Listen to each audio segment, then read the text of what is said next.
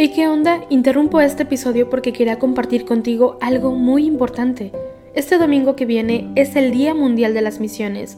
Pero, ¿qué significa eso exactamente? Pues es un día especial en el que la Iglesia Católica se enfoca en las misiones, en llevar ayuda y esperanza a quienes más lo necesitan. En este día no solamente oramos por los valientes misioneros, sino que también tenemos la oportunidad de apoyarlos con nuestras donaciones. Imagínate lo que puedas lograr con un poco de ayuda. Las donaciones se destinan a comunidades, iglesias, escuelas y futuras vocaciones que necesitan de nuestra ayuda. ¿Te preguntas cómo puedes ser parte de esto? La respuesta es sencilla. Este próximo domingo, durante misa, habrá una colecta especial. Es el momento perfecto para hacer un donativo que irá directamente a donde más se necesita. Cada pequeña contribución suma y hace una gran diferencia. Recuerda estas tres palabras, dona, ama y ora. Dona lo que puedas, muestra tu amor y ora por todos los misioneros. ¿Te unes a esta noble causa? Aquí abajo en los show notes te dejo más información.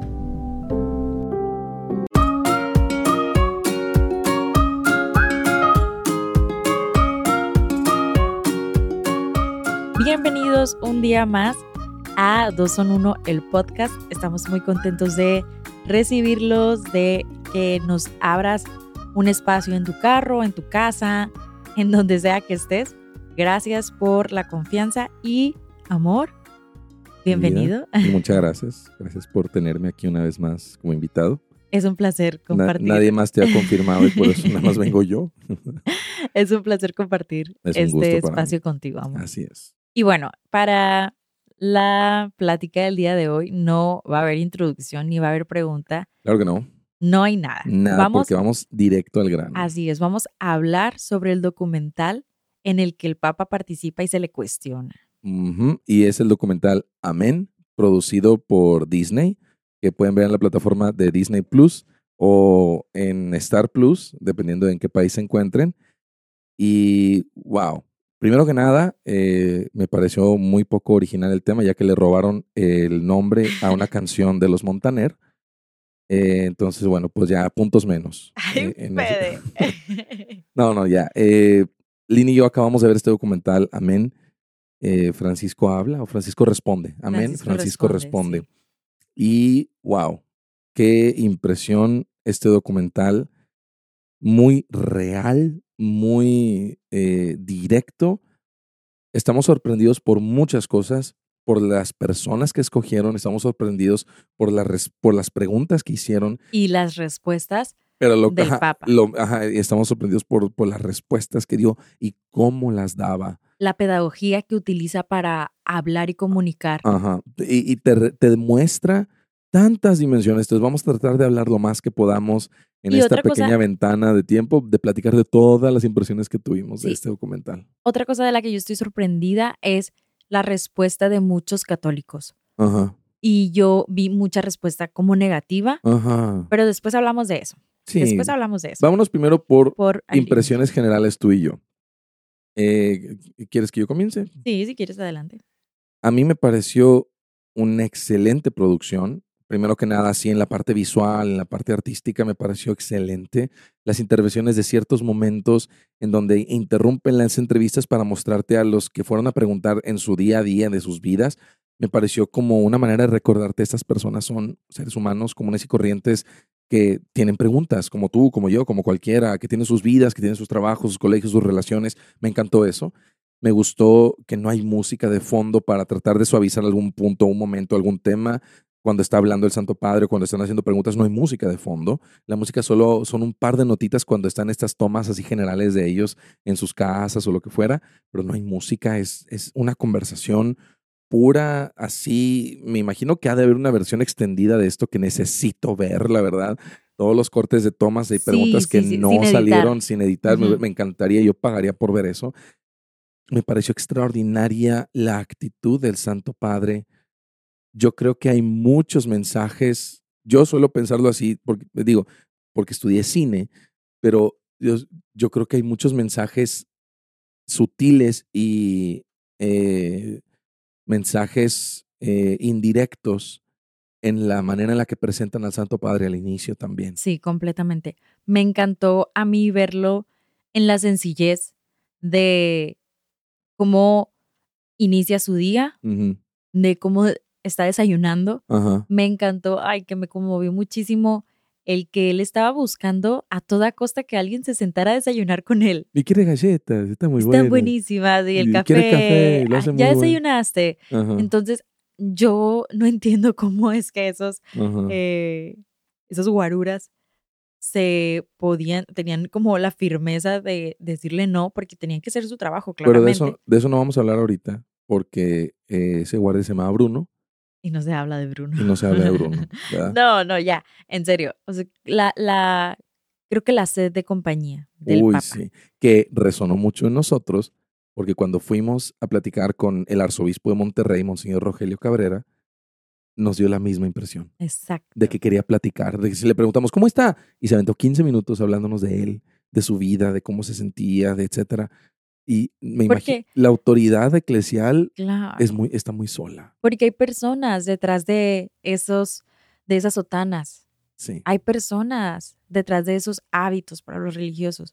Hay personas y necesitan también externar, eh, hablar, necesitan expresarse y ser Sí. escuchados, A mí, ser acompañados. a mí una cosa de ese momento de la introducción eh, es que te muestran la introducción de él la introducción de los otros, de los otros muchachos, de los muchachos que van a ir a preguntarle.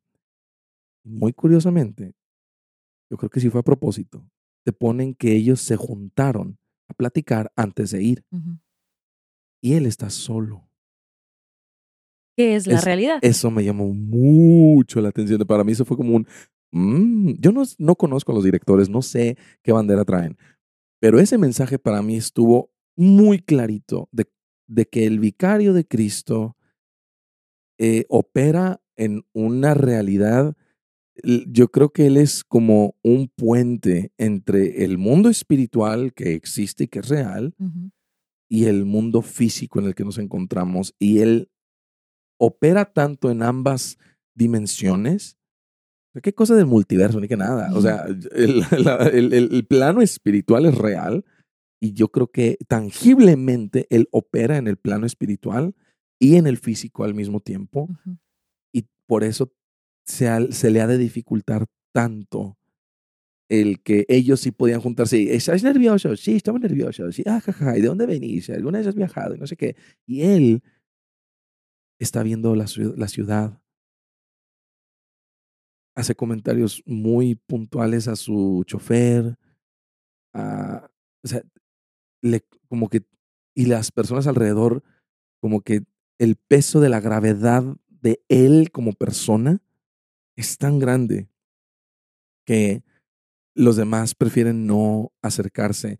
Yo me imagino que si te dijeran, vas a ser eh, el guardaespaldas del Santo Padre y te sentaras a desayunar con él cada vez que te invita a un café, no se lograría nada en la iglesia porque terminarías ahí con él tres horas hablando y platicando. Y, o sea, e- e- e- es esa, como ese peso de la responsabilidad que él lleva y de lo que él representa que ellos no están conscientes.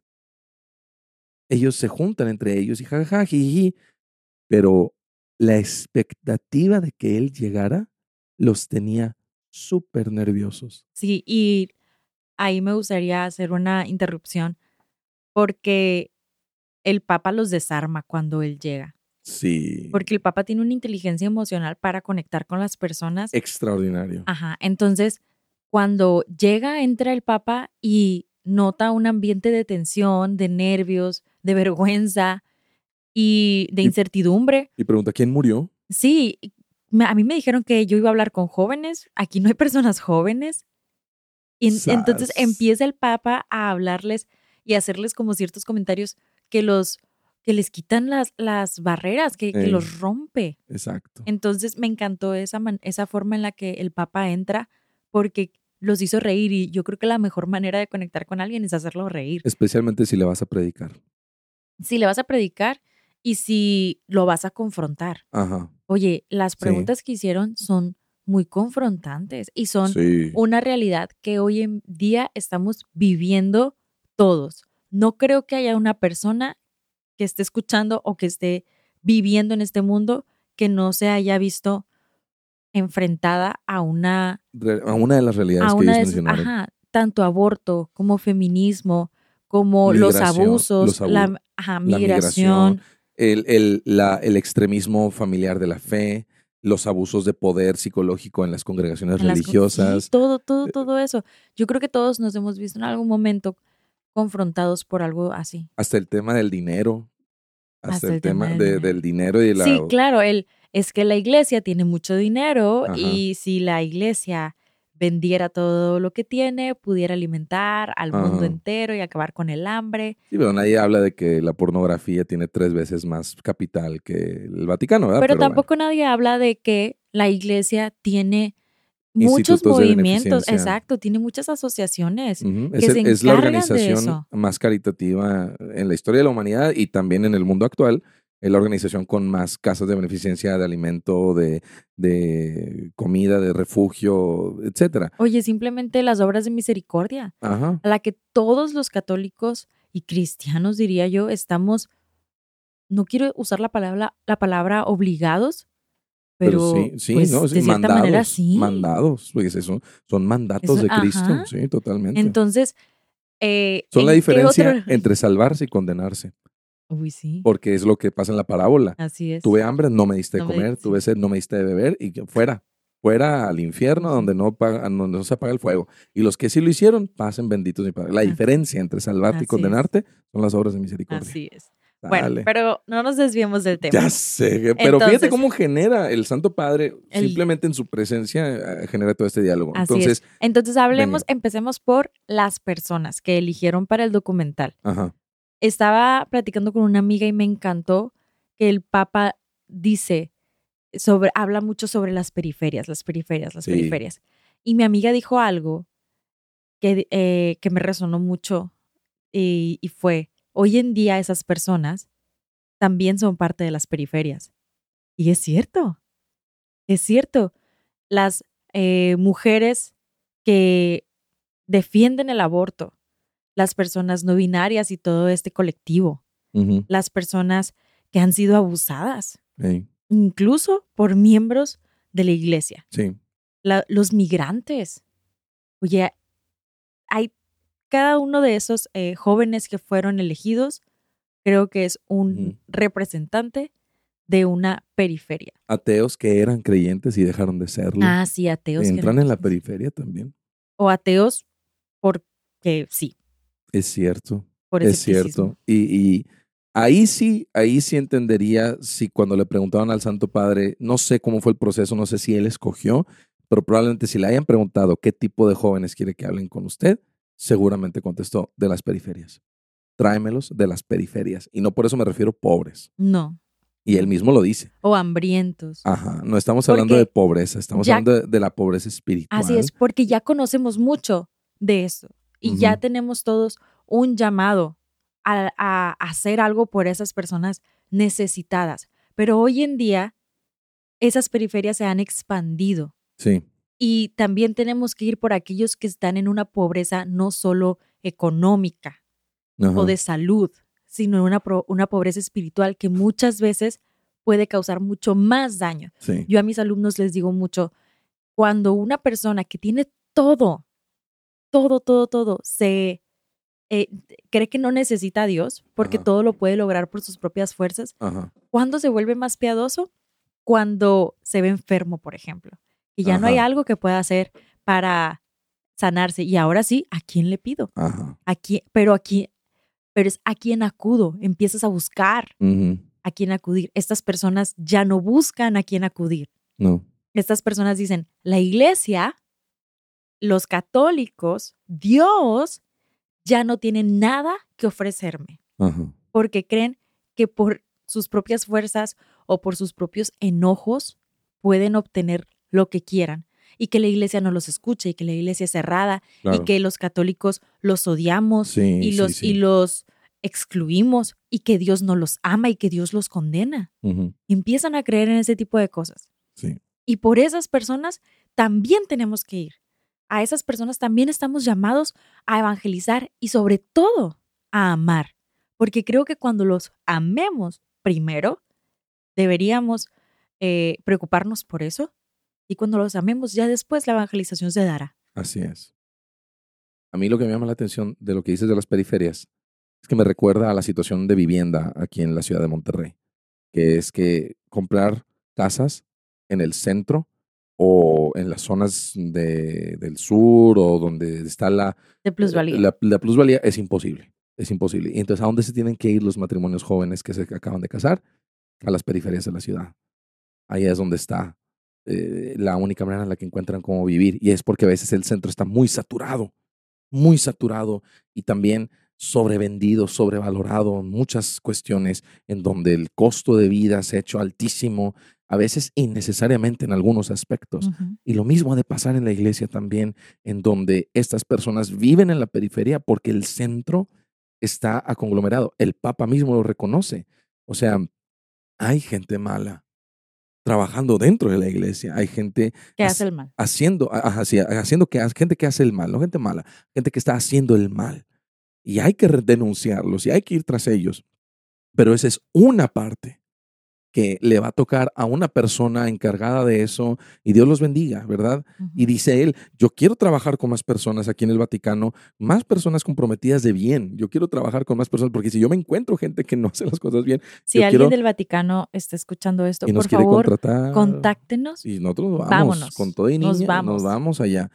Este, entonces, estas periferias genuinamente creo que son la respuesta al ausentismo que hemos experimentado en la iglesia después de la pandemia, a los problemas de organizaciones, a los problemas de abusos eclesiales, a los problemas del, del el ultraclericalismo, al problema del orgullo laical, a tantos problemas, la periferia es la solución. Y yo creo que el Papa no nos lo puede decir más claramente.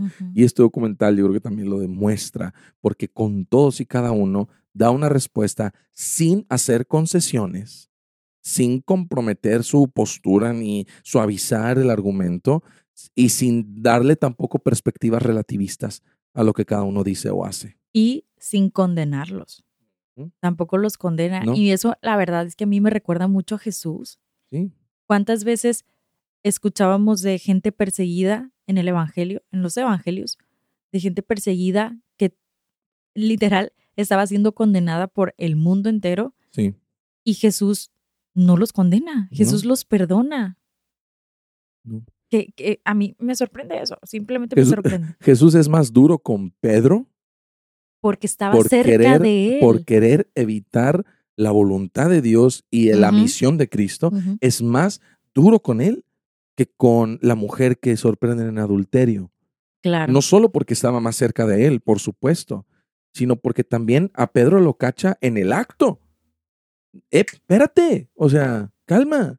Y yo creo que a Pedro lo cacha en varios actos, ¿verdad? Y le mocha la oreja y esto, el otro. O sea, es, es esta cuestión de que el Papa habla con una, una genuina extensión de la misericordia de. Dios hacia estas personas. Una actriz pornográfica que está ahí Qué fuerte. y que Qué lo fuerte. dice y que está orgullosa de hacerlo y que no le tiene miedo y que está feliz y contenta haciéndolo.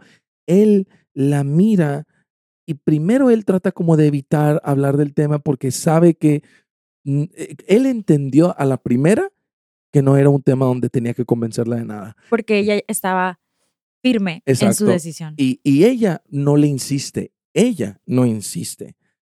La muchacha católica feminista sí insiste.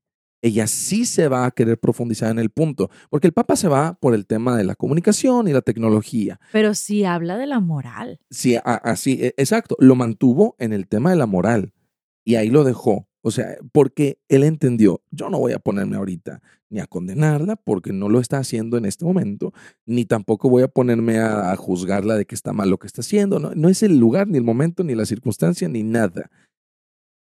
Es, esa sabiduría, esa pedagogía es, es el, el hecho de que Él es el vicario de Cristo y es el Espíritu Santo literal ahí en, en la persona donde más influencia tiene. Y dos, la inteligencia que tiene como persona eh, el, el padre Bergoglio. O sea, él como hombre, como Francisco, tiene una sabiduría extraordinaria que aventó, fue muy cuidadoso, pero fue muy claro en que él sabe de lo que está hablando.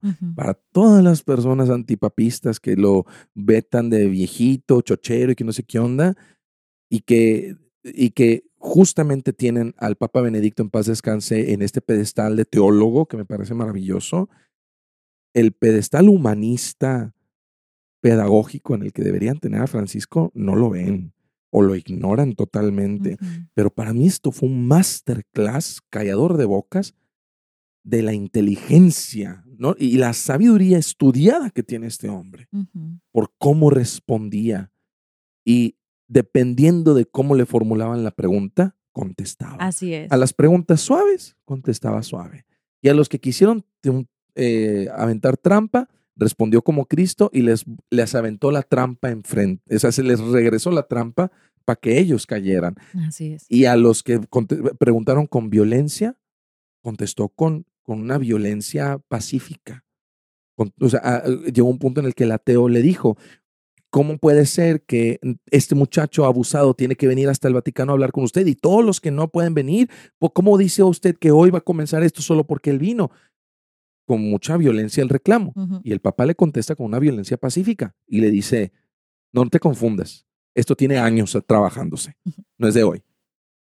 Y fue como que, que te la boca. O sea, Claro, y- porque es el problema con la gente que tiende mucho a apuntar y juzgar las acciones de la iglesia cuando desconocen más de lo que creen. Exacto. Entonces, estás ahí señalando X cosa cuando no conoces que detrás ya hay un proceso y un camino recorrido Muy largo. Decía el cardenal Fulton Sheen, que ya encontré quién fue el que lo dijo, el cardenal Fulton Sheen decía, conozco 10 personas que genuinamente odian a la Iglesia Católica y conozco de miles y miles de personas que odian lo que creen que es la Iglesia Católica. Así es. Ahora, me gustaría que hablemos un poco sobre las respuestas que dio el Papa. Venga. Y quiero yo aclarar o hacer énfasis en esto de que el Papa sabía muy bien con quiénes estaba hablando.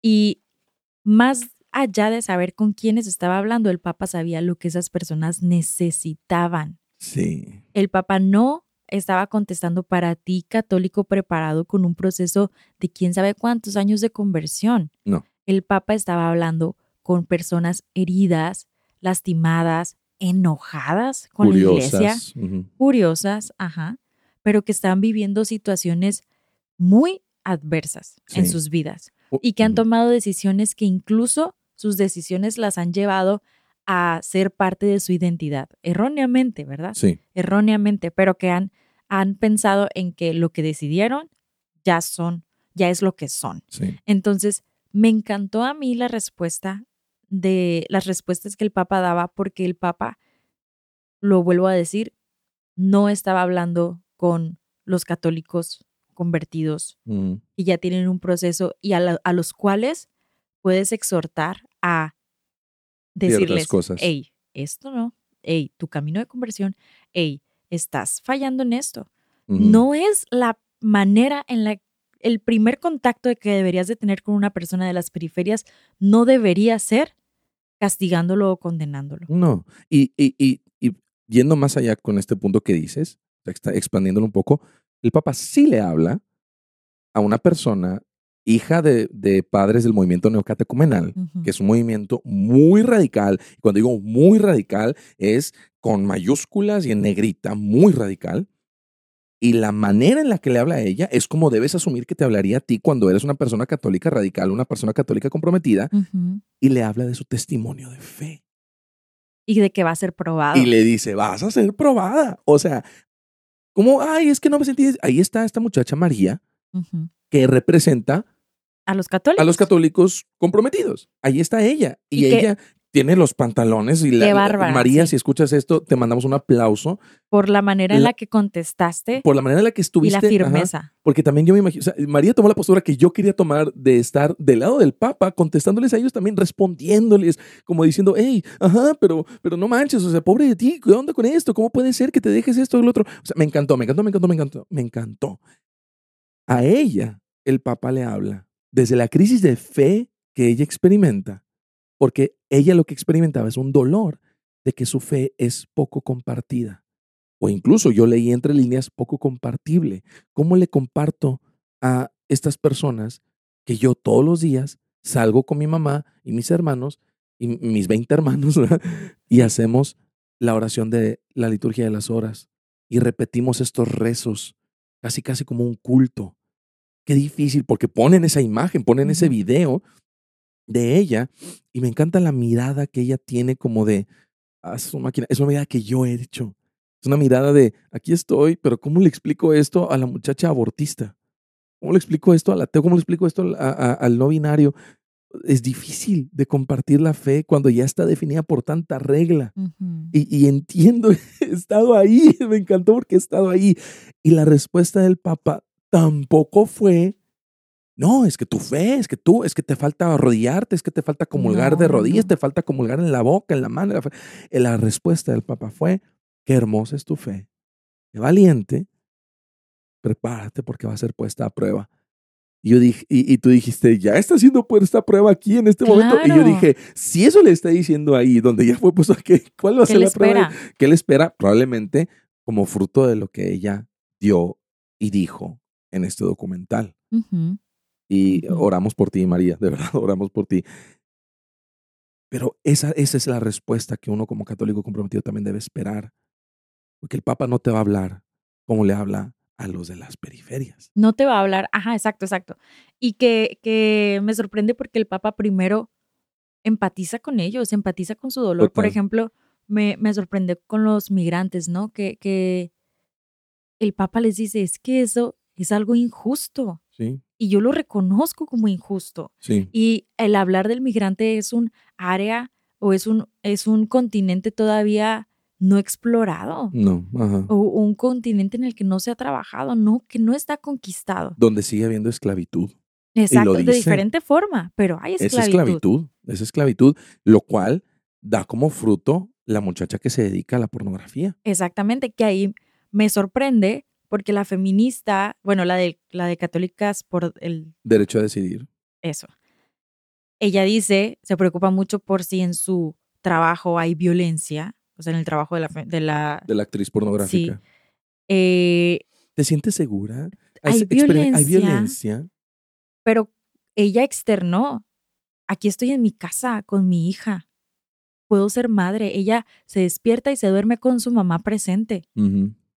Y cuando trabajaba, me iba. Antes de que se despertara y, regresaba. y ya estaba dormida.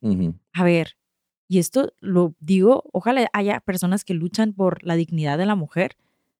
Eso es lo que nos debería de preocupar. Primero, que las mujeres no tuvieran esa alternativa de tener que ir a recurrir a vender sus cuerpos para poder darles vida dignas a sus hijos. ojalá el derecho a decidir que estén protegiendo sea poder decidir un trabajo noble que te permita también ser mamá. Ser madre, exacto. E, y precisamente la maternidad no es lo que nos esclaviza como mujeres, es la sociedad tan injusta y las condiciones tan raquíticas que se nos ofrecen, tan pobres, y las condiciones poco dignas de trabajo. Porque esta mujer, siendo madre, tenía que enfrentarse a eh, dejar a su hija, quién sabe con quién, sabe qué persona. No sabemos. ¿Y a qué puedes exponer a tus hijos cuando suceden ese tipo de cosas? A las católicas por el derecho de decidir, les digo, antes de preocuparte por una mujer que aborta y que no tiene un lugar en la iglesia, deberías de preocuparte de qué condiciones se le ofrecen a esa mujer para que no tenga que decidir por el aborto para que no tenga que ver el aborto como una opción, o la pornografía, o la prostitución. Antes hay un trabajo que hacer. Hay un trabajo previo por el cual nos deberíamos de ocupar más y de preocupar más. Y, ahí está la labor, ahí está la verdadera labor. Y el Papa lo sabe y lo dice en el tema de los abusos, porque dice, es un tema que estamos acatando de raíz en los seminarios y en la parte formativa es esa misma realidad donde encerrar curas es una consecuencia, no es una solución. No es una solución. Abortar es una consecuencia, no es una solución. Y el Papa todavía en esa misericordiosidad que debemos expresar nosotros también es, ¿hay un lugar para acompañar a las mujeres que han abortado? Claro, Sí, claro que lo hay. claro, un lugar de amor, de abrazo, de, de, de reconciliación, de misericordia, de lo que necesiten De estas mujeres, sanación. de sanación, de todo. Pero cuando, cuando esta muchacha católica pro aborto cruza el puente de decir, independientemente de cuál sea su decisión, espérate, espérate, espérate, espérate, a ver, a ver, a ver, a ver, a ver, a ver. No, no, no busques eh, mover, en, no busques moverte en dos planos morales simplemente porque quieres agradar a la persona. No va por ahí. Eh, la persona está en condiciones que no son favorables para su dignidad como mujer. Y empieza por el tema de por qué el aborto es la opción, Ujú. por qué siquiera es la opción. Y a mí me llamó mucho la atención que en ese feminismo, y el Papa, te digo que hay una sagacidad. Yo también lo pensé, y luego el Papa lo dijo, que fue en otro tema, pero lo puedes relacionar igual, fue tu necesidad de, de, de meter a la mujer en este molde es absolutamente machista. Y le dijo, no te enojes, pero es machismo. Hijo de su máquina. O sea, ah, no, no, no, no, no, qué, qué golazo, che. O sea, y sí, este, compañera, eh, mujer pro aborto católica eh, por derecho a decidir, es verdad. El querer acomodar a una mujer a una consecuencia desastrosa, científicamente comprobada que es un asesinato porque es una vida la que estás terminando. Científicamente, el 98% de los estudios realizados en las universidades más prestigiosas te demuestran que hay vida desde el momento de la concepción, venme a decir lo que quieras, que tiene consecuencias psicológicas, que tiene consecuencias médicas, que tiene consecuencias físicas a la mujer. A la mujer. Todo a ella. En cambio, al hombre, que es parte de la vida que se creó, no lo quiere someter a ninguna consecuencia. Eso es machismo. Claro. Eso es eh, poner al hombre en ese pedestal. Y el Papa lo cacha y logra, ojalá, ojalá, lo que logró con esta muchacha haya sido que ella se cuestione que estoy haciendo, defendiendo lo indefendible, por ese sentido. A mí me gustó mucho también este, el diálogo con la muchacha que fue religiosa. Sí. Se me hizo uno de los más fuertes, casi, casi tan fuerte como este muchacho que, que sufrió el abuso. Pero este, esta muchacha que fue religiosa y que se salió y que ya es ateo que no saben qué cree, que me pareció tan fuerte, tan fuerte porque la frase que le dijo el Papa a ella fue lo más valiente que pudiste haber hecho, es hacer tu distancia y salirte. Hijo Pero- Pero Hijo de su- no la dejó ahí. El Papa le dijo, a las cosas hay que ponerles nombre y apellido. Esta congregación, esta congregación que se llama tal, tal, tal, tal, tal, fue la que me provocó esta crisis. Sí. Fue la que me obligó o que me orilló a salirme. Sí, Esta. El Papa no le está diciendo, qué bueno que te saliste y que dejaste de creer en Dios. no, no, No, el. Papa le está diciendo, acuérdate que no fue Dios, fue las condiciones que se vivían en esa congregación. Y también le dijo, tú dijiste que fuiste al Vaticano en una peregrinación y que ahí en la ostentacidad y lo opulento y la opulencia y la elegancia de Francia, ahí fue donde te diste cuenta que tanto poder y tanta cosa y Dios no está aquí, no sé qué onda. Y, él, y el Papa le dijo, te fuiste a buscar la iglesia donde no está. O sea, te recuerdo que la iglesia está en las periferias. Y a mí me, me hacía eco a lo que mencionaba de la religiosa en Haití, a la que acababan de matar hace 20 días de cuando filmaron el documental. Ella, ahí está. O sea, ¿por qué no fuiste a visitarla a ella? ¿Verdad? No, Que no- era lo que a ella le ardía el corazón. esa- el amar. Ella decía, a mí me, eh, yo entré por esta necesidad de amar Y al necesitado. al necesitado. Ahí está. Entonces, Cuando se desvió de eso, es, es cuando, cuando empezó como a dudar, exacto, cuando se fue al centro, sí, no a las periferias. exacto. Entonces, qué, qué fuerte y qué importante el no perder de vista lo que la misión a la que Dios nos ha llamado. Yo no dudo que a ella Dios la haya llamado a esa misión. Yo no lo dudo. Pero cuando empezamos a ver la autenticidad, cuando empezamos a ver eh, tanto incluso protocolo, tanta burocracia. burocracia, exacto, tan todo cuadrado, ahí es cuando empezamos también a encajonar y a ponerle paredes a la acción del Espíritu Santo. Y la acción del Espíritu Santo se mueve con mucha libertad en donde no está esa, esa, mm, eh, esa mentalidad cuadrada. Tenemos que... La saturación de los centros. O sea, Así es. el centro como un centro de gravedad es en donde se encuentra más fuerte la fuerza gravitacional y es en donde más eh, difícil es manejar temas teológicos o doctrinales. Y es, hay gente que se dedica a eso, Dios los bendiga, pero el cristiano nominal, el cristiano por nombre y bautizo no está llamado a morar en el centro. No, no. No estamos llamados a ir a vivir al Vaticano. Yo me acuerdo una vez que le pregunté a mi mamá que yo estaba chiquillo, le dije, ¿por qué no nos vamos a vivir todos al Vaticano? Todos los católicos que vivíamos en el Vaticano. Y compramos Roma y nos vivimos todos en Roma. O algo así. Y mi mamá dijo, es que ese no es el llamado. Ese no es el llamado. No estamos llamados a vivir todos en el Vaticano. Estamos literal, vivimos en la periferia. Y el ejemplo para mí más claro de eso es María que va a la periferia. María, no, no la muchacha, sino María, nuestra Madre del Cielo, se aparece en la periferia. Y ahí está el ejemplo más claro que, que, se puede poner, la verdad. Exacto, justamente es lo que quería como aclarar de lo que acabo de decir.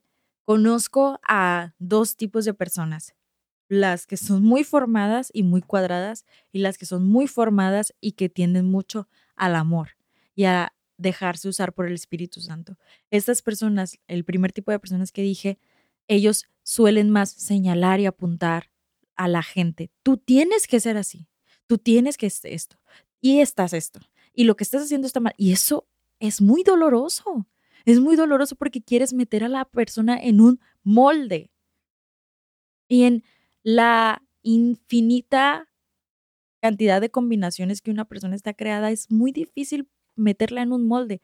Pero conozco a otras personas que son muy formadas, que leen mucho, que tienen diplomados, que tienen mil, mil, mil cosas, pero que no pierden de vista la misión a la que Dios les llamó. Y aquí le mando un saludo y un fuerte abrazo a mi compañera de trabajo, Elba, que yo la veo ir a esas periferias. Ella se va a Oaxaca a misionar y tiene 20 años, si no me equivoco, misionando ahí.